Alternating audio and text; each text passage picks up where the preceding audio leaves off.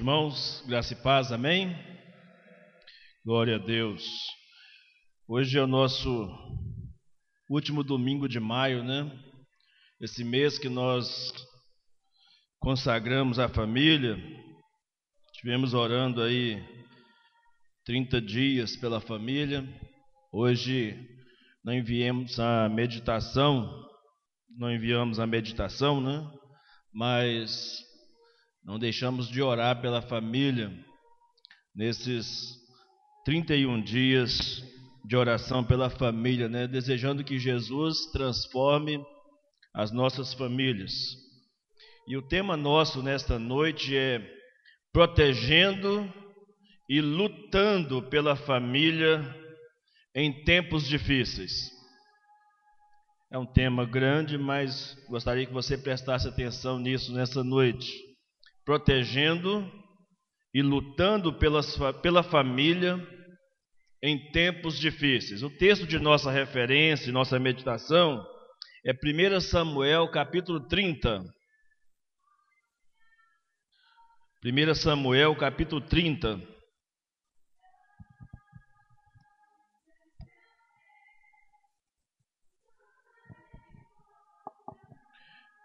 Primeiro livro de Samuel, Primeiro livro de Samuel, capítulo 30.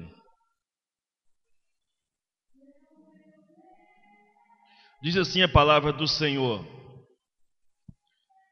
Sucedeu, pois, que chegando Davi e os seus homens ao terceiro dia a Ziclag, já os amalequitas tinham dado com ímpeto contra o sul e Ziclag, e a esta ferido e queimado.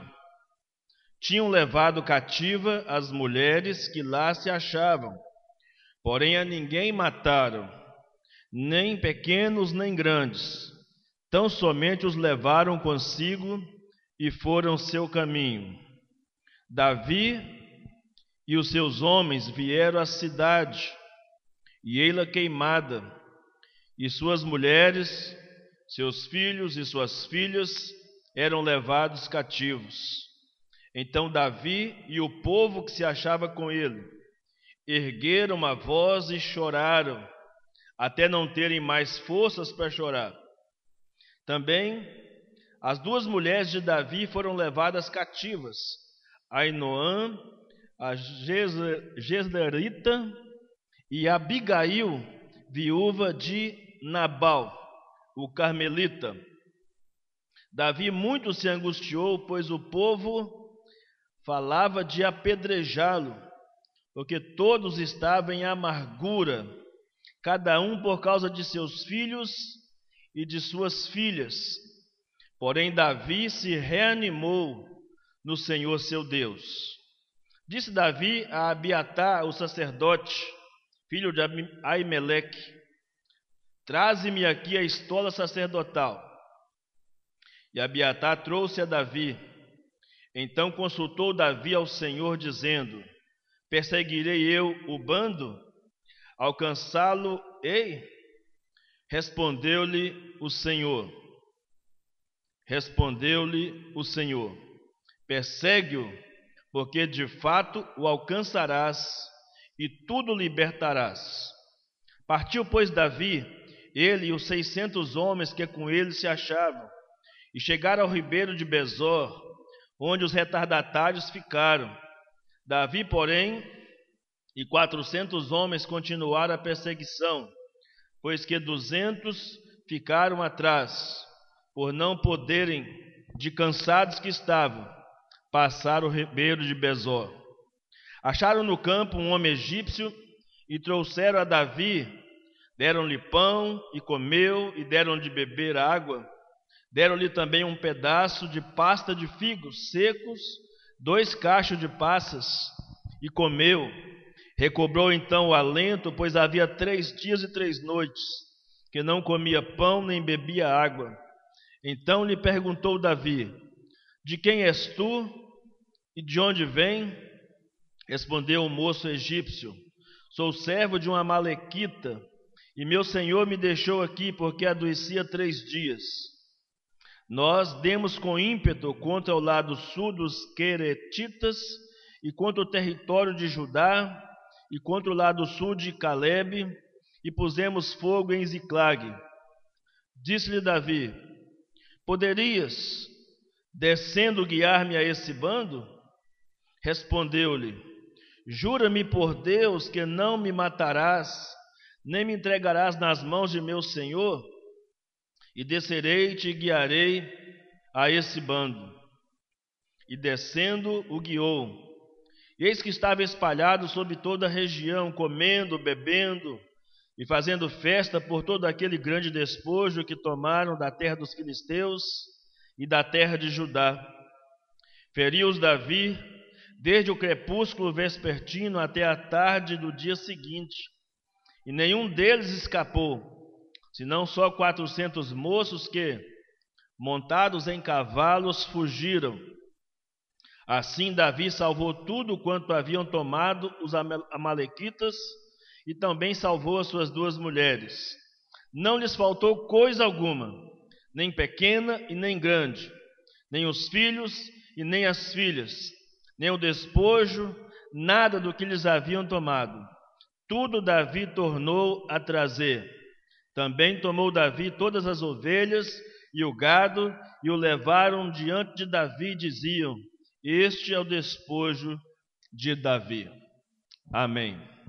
Irmãos, esse texto muito significativo para nós, dentro desse tema que estamos propondo meditar com os irmãos nesta noite, protegendo e lutando pela família. Nós estamos enfrentando tempos difíceis, especificamente refletido sobre a família por meio dessa pandemia. Relacionamentos conjugais que estavam estremecidos, que ao invés de se recuperarem, sofreram o golpe com a convivência extremada. Relacionamentos de pais e filhos que não eram muito bons ou muito bom, agravou-se mais ainda por não saberem lidar com as diferenças. Uh, inseguranças, incertezas com relação à própria doença, o caos da saúde pública no nosso país, a corrupção na escala política, impedindo que os recursos cheguem aos menos favorecidos, e também o agravo sério da economia, que sem dúvida já está afetando as famílias e pode agravar-se ainda mais com desemprego e a falta de recursos. Tudo isso é o quadro que nós temos desse momento.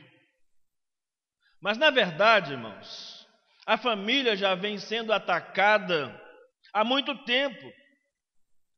Há uma conspiração generalizada contra a família, contra essa instituição que Deus criou chamada família. Família essa que é um dos pilares principais da construção de uma sociedade estruturada, moralmente é, equilibrada. A família é essa base. E a família também é a base de igrejas fortes e saudáveis. Mas há muito vem é, sofrendo ataques terríveis, e é na família que se deve aprender os valores morais, os valores sociais, os valores espirituais, principalmente os espirituais.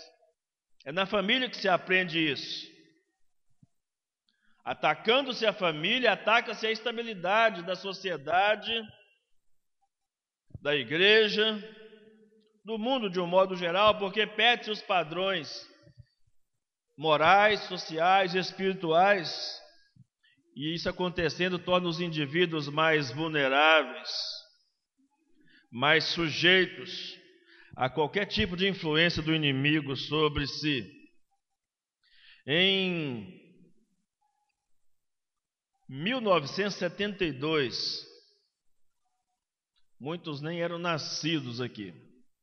1972, um sociólogo norte-americano chamado Alvin Toffler escreveu um livro chamado O Choque do Futuro. E nesse livro ele afirma que no futuro não distante, a instituição casamento e família estará sujeita a pressões sociológicas severas que afetarão grandemente a família como nós conhecemos. Esse tempo chegou, irmãos, irmãs, esse tempo chegou. Esse é o tempo em que nós vivemos, onde a família sofre terríveis ataques. Não é agora por causa da pandemia. A pandemia, a pandemia está só revelando muito do caos que existe em meio das famílias. O quanto as famílias estavam vulneráveis. O quanto estava faltando um cuidado mais aproximado dos líderes de família de suas famílias. A luta pelo sustento, a luta pela sobrevivência. Essa pressão econômica acabou tirando o foco muitas vezes do chefe da família sobre a sua própria casa. O, pai de família sai na batalha, na luta, como Davi aqui saiu com seus soldados deixando a família para trás. E esta é uma realidade terrível e cruel. E a família vem sofrendo ataques sucessivos de grupos ativistas anti-família, de leis perversas que estão sendo propostas para ser votar, serem votadas em ataque às famílias. As famílias vão, vão sofrendo esse tipo de ataque. O papel dos pais na educação e a própria constituição de família, chamando de família união de duas mulheres ou união de dois homens.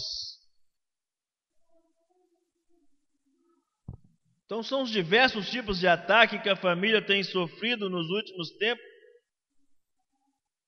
E tudo isso sendo fomentado por uma mídia que guerreia contra esses valores e princípios morais estabelecidos por Deus para a sua para o seu povo, para a família de um modo geral. Ora, a sociedade é feita de famílias. Já dissemos que ela é o pilar. Dizem que a família é a célula master da sociedade. ou seja, afetando a família, afeta-se toda a sociedade de um modo geral. E aliás, a sociedade está do jeito que está, porque muitos valores e princípios já foram rompidos ou roubados da família. O que se faz hoje contra a família é o mesmo que os amalequitas imaginaram em relação ao exército de Davi. Ataca-se a família e enfraquece o exército, enfraquece o poder de fogo deles. E é isso que o inimigo também pensa hoje em nossos dias em relação às nossas famílias.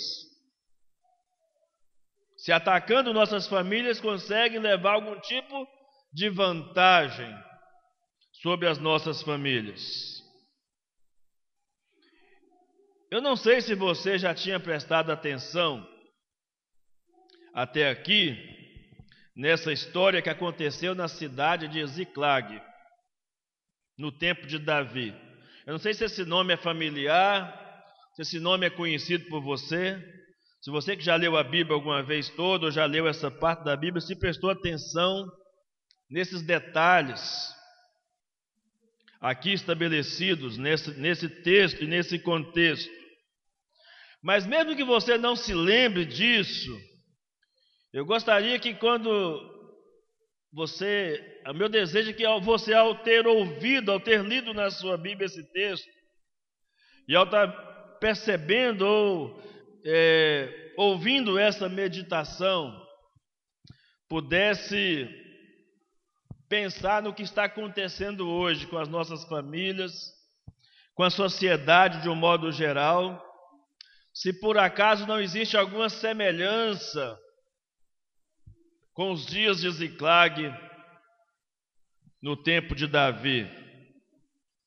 E qual era a situação? Os moradores de Ziclag estavam enfrentando tempos de tristeza, sofrimento, dor, revolta, angústia,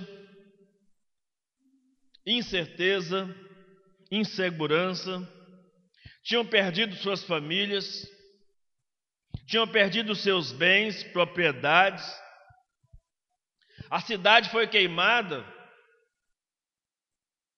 O inimigo pensou até em queimar a cidade para evitar qualquer reação momentânea de reconstrução daquele lugar.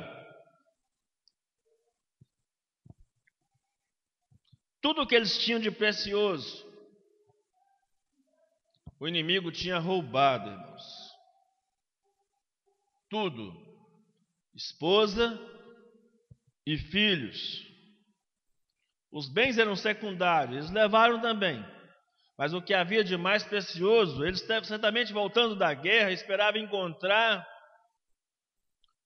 os seus familiares, dar um abraço na esposa, dar um abraço nos filhos. Bateu um desespero de repente, chegar e ver a cidade toda queimada, destruída. Davi, quando atacou esses inimigos, ou atacava outros inimigos, ele ia com seu exército e destruía tudo, matava todo mundo. Fica imaginando que pode ter passado pela cabeça dele naquele momento: o que, que eles fizeram com a minha esposa, com meus filhos?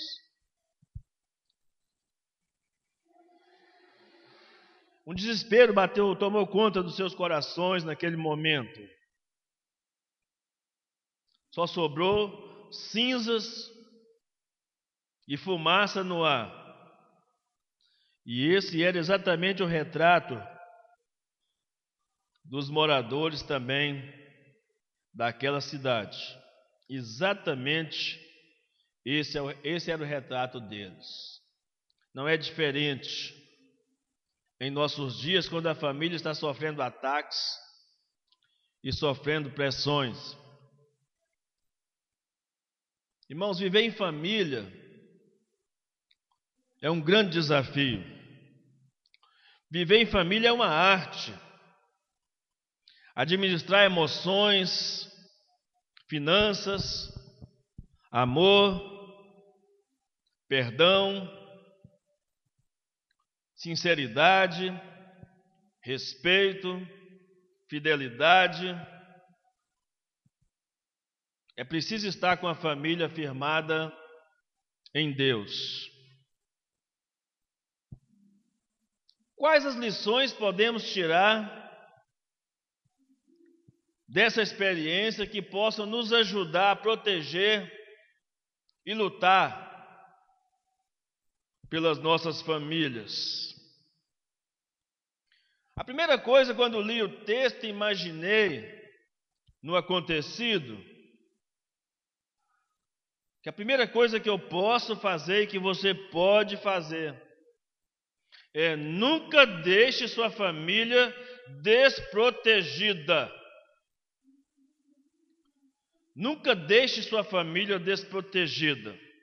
Não há sucesso que compense o fracasso de uma família. Você pode ganhar a, melhor, a melhor renda possível, melhor dinheiro possível, a melhor posição possível, mas se estiver perdendo a sua família, você terá perdido o principal. O texto deixa-nos a evidência de que houve um erro estratégico por parte de Davi na luta contra os adversários. Porque não se pode baixar a guarda em tempos difíceis, em tempos de guerra contra o inimigo, como, como esse tempo que estamos vivendo. Nunca se pode baixar a guarda. Não podemos ter alguma coisa, nós podemos ter, amados, alguma coisa em comum com Davi e seus homens. De repente pode, podemos estar nos aliançando com inimigos, surfando nas ondas do inimigo.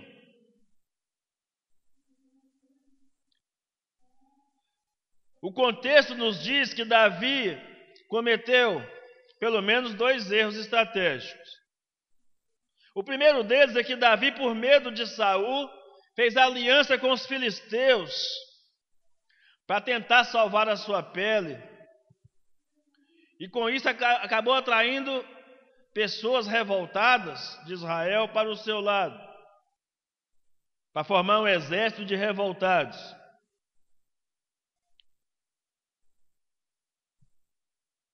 E o pior, acabou levando a família ao fazer aliança com o inimigo, acabou expondo a sua família. Levou a família para o território filisteus, filisteu. Essa história está lá em 1 Samuel 27, de 1 a 3. O negócio era tão grave que o próprio inimigo desconfiou. Lá em 1 Samuel 29, de 1 a 5, o inimigo desconfiou quando eles estavam subindo, preparando para ir lutar contra Saul, olha só, Davi se uniu aos filisteus para ir lutar contra Saul. No meio do caminho, os príncipes dos filisteus, o que, é, o que, é que esses hebreus estão fazendo aqui? Ah, eles agora estão do nosso lado. Não, não existe isso não. Não queremos. E por mais que o rei de Ax né, quisia desconstruir aquela imagem de que Davi era inimigo deles, os príncipes dos filisteus não deixaram que Davi prosseguisse com eles. E ele é aconselhado pelo rei a voltar para sua casa.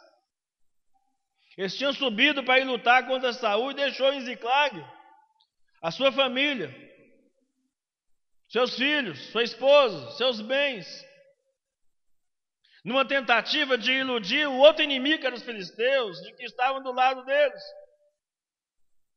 É como se eles estivessem flertando com o mundo, ou flertando com os perigos que assolam a família, achando que pode levar vantagem de alguma forma nisso depois. E com certeza seria, e como foi, um tiro que saiu pela culatra.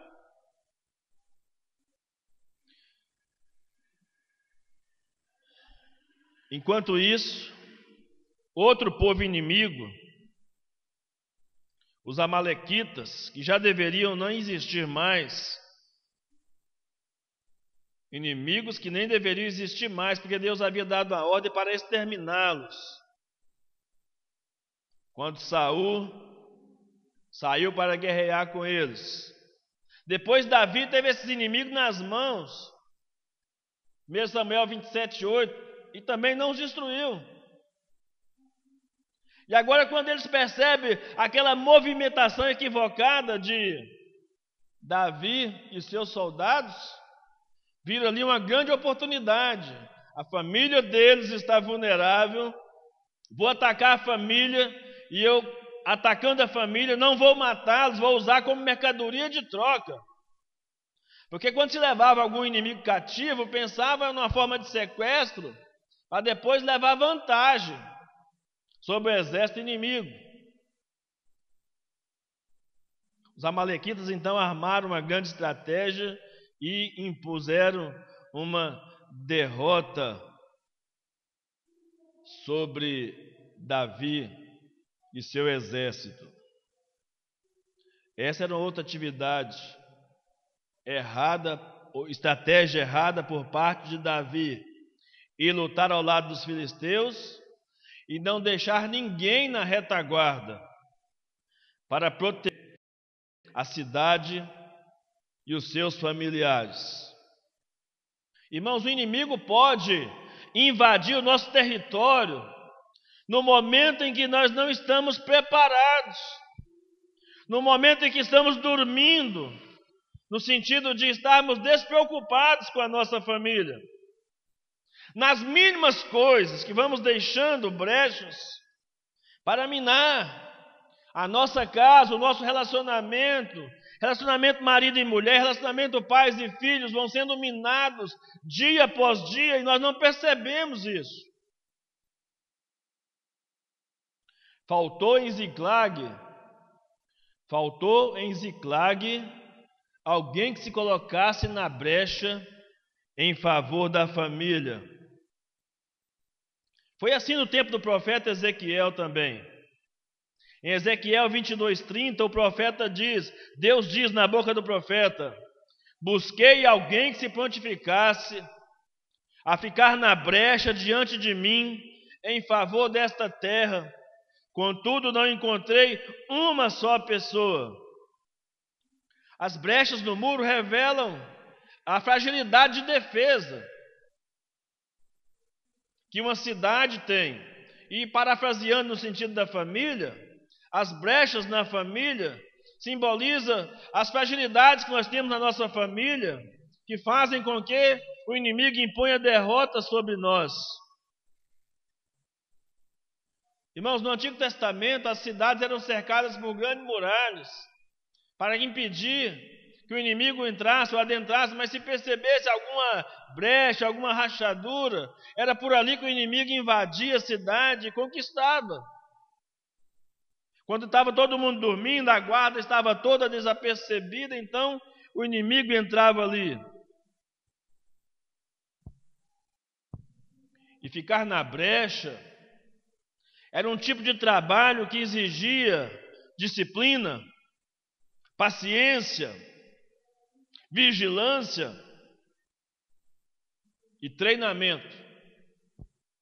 Sendo treinados constantemente para vigiar a cidade nós olhamos para a palavra de Deus e percebemos o quanto Deus nos treina na Sua palavra para vigiarmos a nossa família. As orientações que temos da palavra de Deus.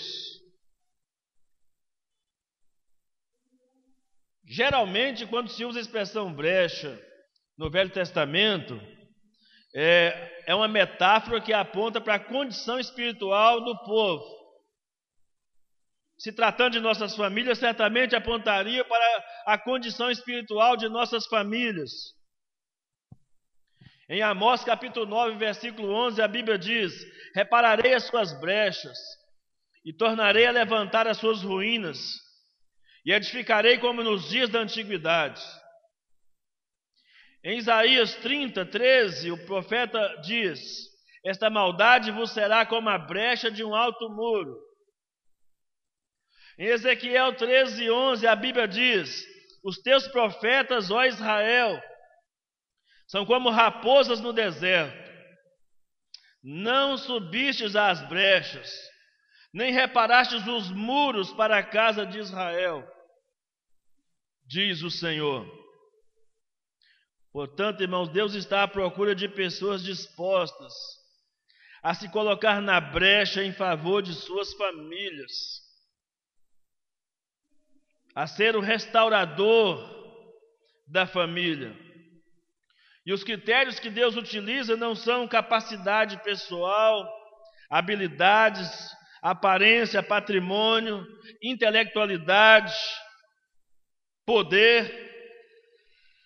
Na linguagem do profeta Jeremias, no capítulo 5, versículo 1, ah, o que Deus procura nesses que se propõem a ser, a ser reparador de brecha na sua família é que eles sejam praticantes da justiça e buscadores da verdade. Olha o que diz o texto: procurem suas praças para ver se pode encontrar alguém que pratique a justiça e busque a verdade. Ou seja, uma pessoa digna, uma pessoa comprometida com os valores da família, uma pessoa que quer ver a sua família restaurada pelo poder de Deus. Alguém que pode ficar em pé. Alguém se coloca diante de Deus para ser usado por Deus. E para isso é preciso disposição e voluntariedade. Alguém que tome a iniciativa. Eu vou ser o defensor da minha, o defensor da minha causa, da minha casa. Eu vou ser o reparador de brechas da minha família.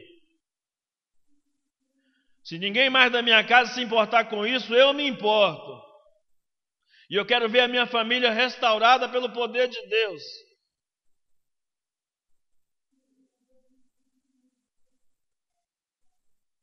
E temos uma promessa extraordinária. Isaías 58, verso 12: Os teus filhos edificarão as antigas ruínas, levantarás os fundamentos de muitas gerações, e serás chamado reparador de brechas e reparador de veredas. Esses são, esse é o primeiro ponto e talvez o principal para você ser um protetor da sua família. Proteger sua família e lutar por ela. A segunda coisa que talvez você precisa, que talvez não, que com certeza você precisa fazer para proteger e lutar pela sua família é identificar as áreas vulneráveis da sua família. Quando Davi sai com o exército, sai com os seus soldados, ele expõe toda a vulnerabilidade da sua cidade e das suas famílias. Olhando para o texto, eu identifiquei pelo menos cinco coisas que ficaram muito expostas nessa atividade, nessa luta do inimigo contra a cidade e contra as famílias da cidade.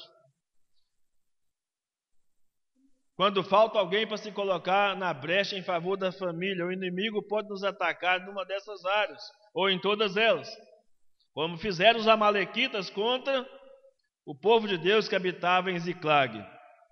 Em primeiro lugar, o inimigo tocou as finanças, roubar os bens e destruir a cidade, botaram fogo na cidade. 1 Samuel 31, 33, é, 30, 19, 30, 20, a economia se desestabilizou. Como está acontecendo nos nossos dias hoje.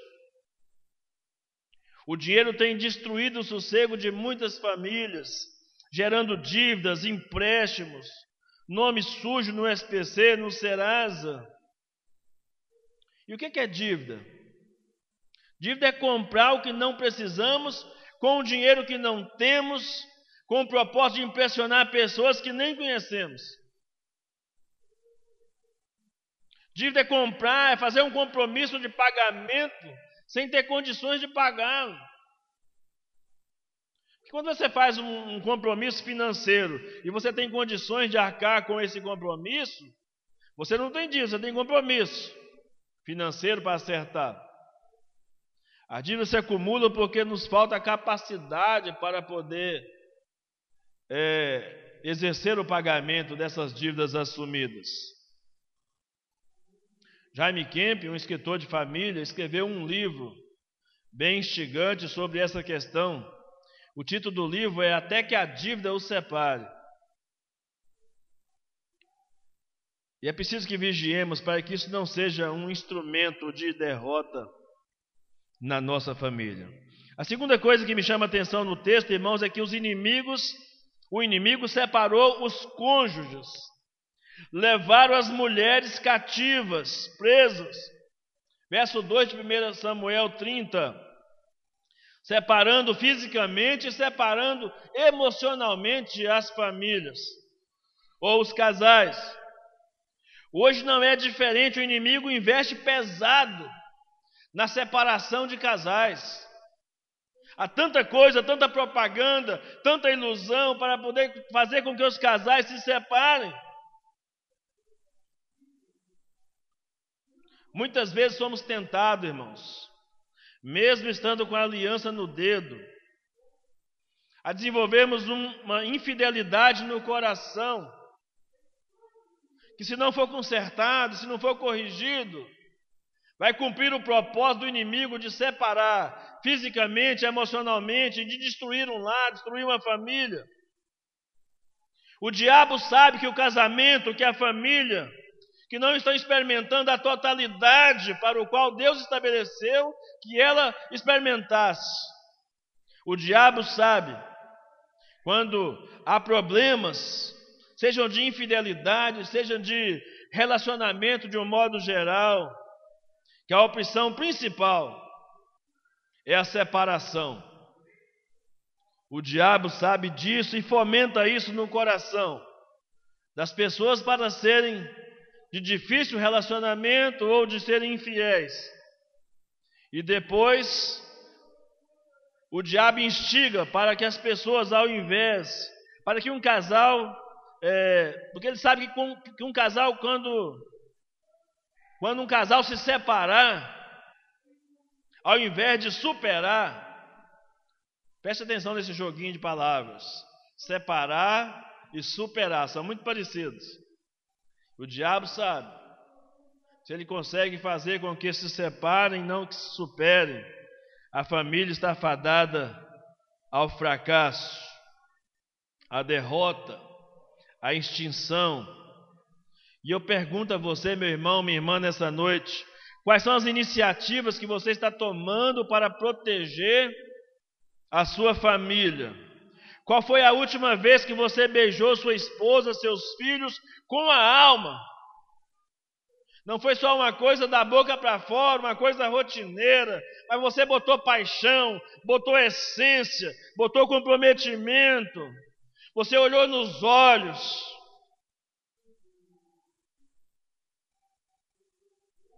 E diz que a despeito de todas as falhas que você já teve e cometeu até aqui no seu relacionamento, e quem não os cometeu? Das mais diversas instâncias. A se comprometer, olhando nos olhos, que você vai ser um reparador de brechas na sua casa. Quem é que nunca colocou? Qual foi a última vez que colocou seus filhos? Quem, quem os tem? Né, no colo, ou sentou do lado, e para ouvir os seus sonhos, os seus desejos. Qual foi a última vez que você confrontou o seu cônjuge? Confrontou os seus filhos para restaurá-los e não para destruí-los. Pense nisso. O inimigo, irmãos, também privou os filhos da presença paterna. A Bíblia diz que eles também foram levados presos cativos. Hoje, milhares de filhos não possuem relacionamento saudável com seus pais, ou principalmente com o pai, às vezes morando na mesma casa. E muitos estão presos por drogas lícitas e ilícitas, presos pela prostituição, por uma sexualidade depravada, distorcida. E agora a pergunta é para o pai: como você tem educado seus filhos? Seus filhos sabem orar? Seus filhos sabem agradecer, sabem ler a Bíblia, sabem reverenciar o nome do Senhor, sabem ter temor de Deus? Seus filhos te respeitam? Irmãos, coloque-se na brecha em favor de seus filhos. Mulher, coloque em favor, na brecha em favor do seu marido. Marido, coloque-se na brecha em favor da sua esposa. Deixa Deus restaurar a sua casa. Deus tem poder para isso. Eu creio nisso. Para fazer um milagre. Nem tudo está perdido a esperança para relacionamentos quebrados entre marido e mulher.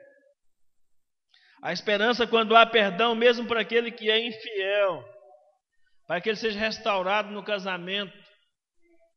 A esperança para a sua família e crê que Deus vai trazer de volta aquele filho que age como filho pródigo ao seio do lar. O inimigo toca na saúde da família, principalmente emocionalmente. O ferir a cidade, desestabilizou emocionalmente a família. A Bíblia diz que Davi ficou angustiado, houve choro, houve pranto dele e dos seus soldados até perder as forças, um sentimento de culpa que tomou conta de seus corações. Às vezes, matamos nossas famílias com palavras. E qual arma maior do que isso? A Bíblia diz em Mateus 18, 21. Mateus 18, 21. A morte e a vida estão no poder da língua. Mata mais do que qualquer outra coisa que você pode imaginar. E por isso pessoas carregam marcas, mágoas profundas no coração. Os maiores problemas de saúde se localizam na alma, nas doenças psicossomáticas, depressão, angústia, ansiedade, solidão, e todas as doenças físicas, na sua grande maioria, estão relacionadas com problemas emocionais. E a maioria dessas doenças poderiam simplesmente desaparecer se houver perdão nas relações familiares. E eu, eu gostaria que você entendesse esta noite, irmão, que perdoar não é esquecer Perdoar é lembrar sem sentir dor. Perdoar é não usar o seu perdão para manipular a outra pessoa. É não usar como arma. Perdoar é não ter uma atitude de superioridade à pessoa a quem você perdoou. Perdoar é nivelar a pessoa no mesmo nível que você. Quando você perdoa alguém, você está dizendo para ela: Eu te perdoo porque eu sou tão falho, tão limitado quanto você. Esse é o perdão verdadeiro e sincero. E que deve gerar no outro arrependimento pelos erros cometidos em família. Você consegue isso? De vez em quando a gente fala assim que é tão difícil perdoar. Mas eu quero dizer que essa é uma condição principal para você receber o perdão de Deus. A Bíblia diz em Mateus capítulo 6 que se você não perdoar, Deus também não perdoará você. Se você tem esperança de receber perdão de Deus, peça a Ele que dê a você um coração perdoador. E todo coração perdoador é um coração que sofre o prejuízo da ofensa. e tem resiliência.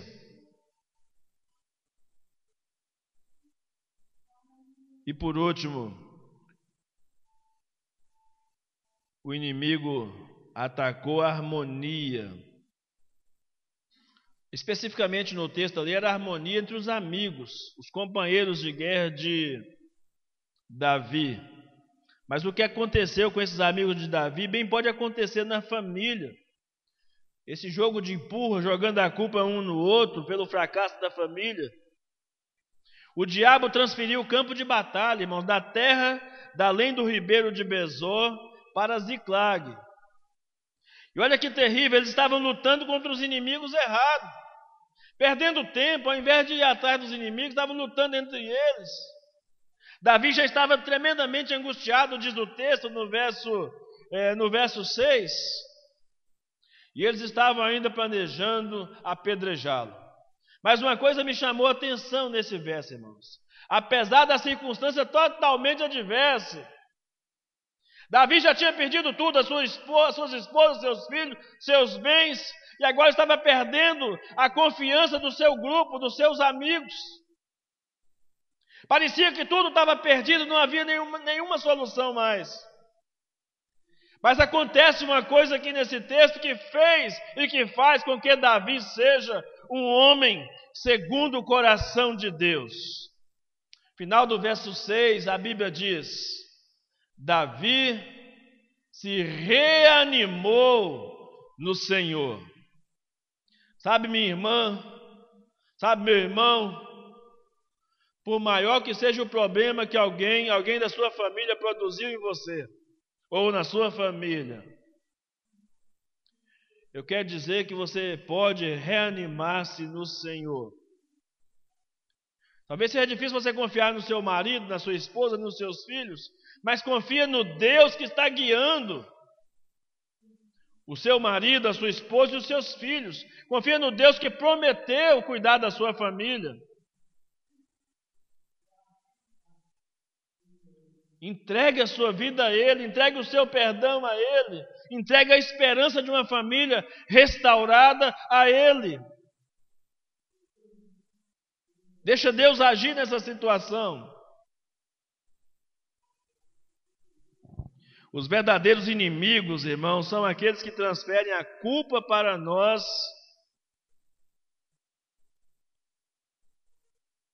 e jogam um peso de culpa muito maior sobre você.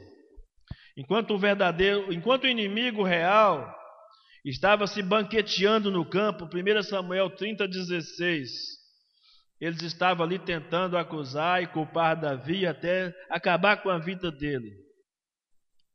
É exatamente isso que o inimigo faz: cria contenda e coloca a culpa nos integrantes da família, para que um esteja contra o outro.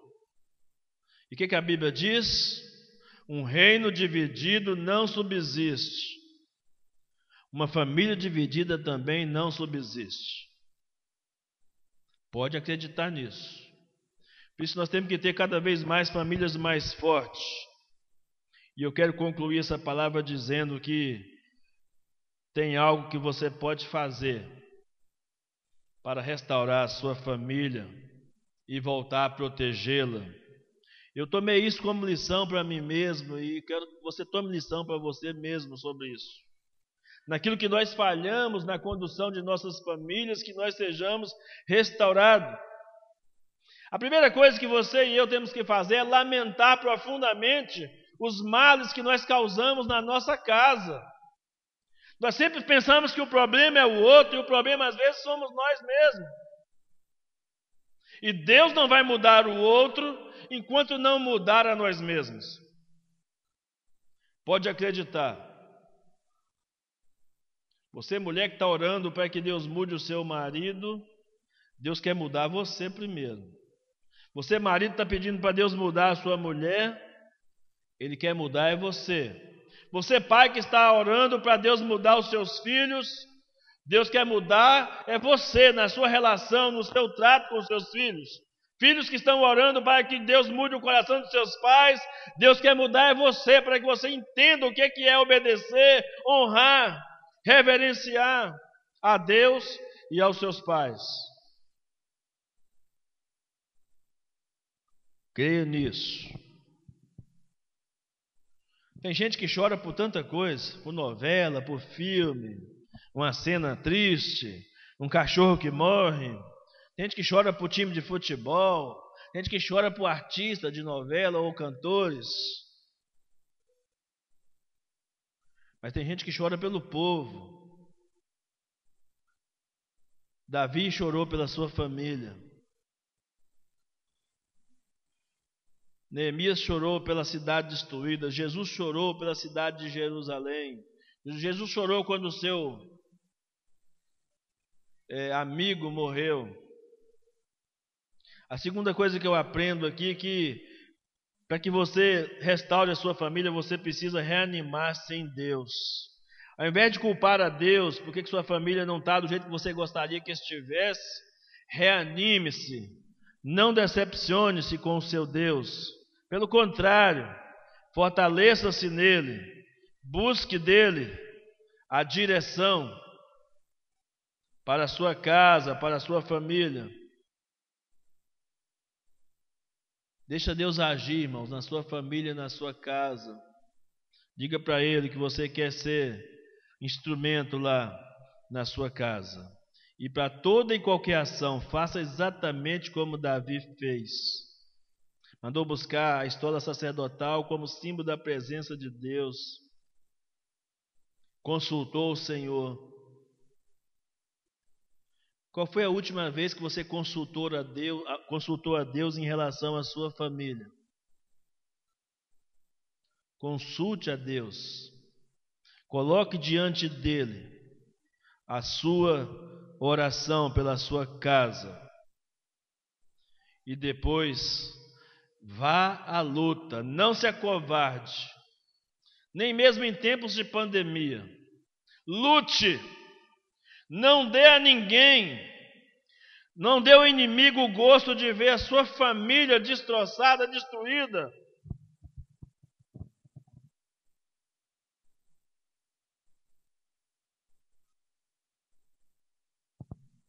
Tem uma música, Ministério Apacentar, eu acho, diz: Não, esse não pode ser o teu fim. Ver sua família destruir ou desfazer assim, eu não me lembro a letra, mas é fantástica essa canção. Deveria ser cantada todos os dias por nós na nossa casa, até que a nossa casa seja totalmente restaurada pelo poder de Deus. E creia em todas as promessas de Deus para sua família e também nas respostas de Deus para sua família. O texto termina com uma palavra de esperança, irmãos. Os versos 19 e 20. O texto diz que ninguém lhe faltou, desde o menor até o maior e até os filhos e as filhas, e também desde o despojo até tudo quanto lhe tinham tomado. Tudo Davi voltou a trazer, inclusive suas duas esposas. Trouxe.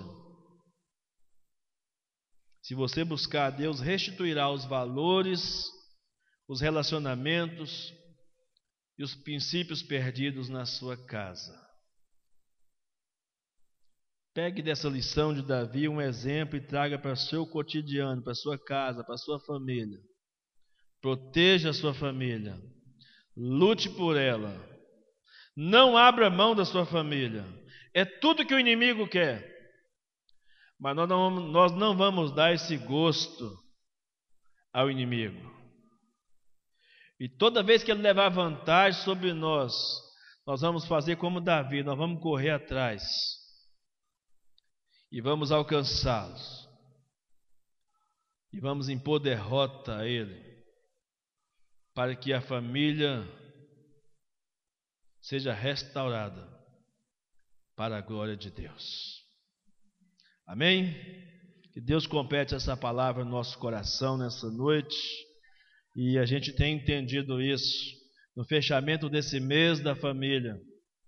Que Deus esteja trabalhando conosco, que você seja testemunha. Quem sabe algum dia você pode testemunhar do feito de Deus na sua casa, como Deus mudou a sua casa, a sua família, o seu relacionamento com seu marido, com seus filhos. Quem sabe algum dia você vai vir aqui à frente e dizer: Olha, irmãos, Deus mudou a minha família, porque Ele mudou primeiro meu coração e a minha vida. Deus mudou meus pais, Deus mudou meus filhos. Deus mudou a mim mesmo. Sabe qual vai ser a consequência disso? Sua família vai ser forte e a sua igreja vai ser também muito forte. Amém? Vamos orar.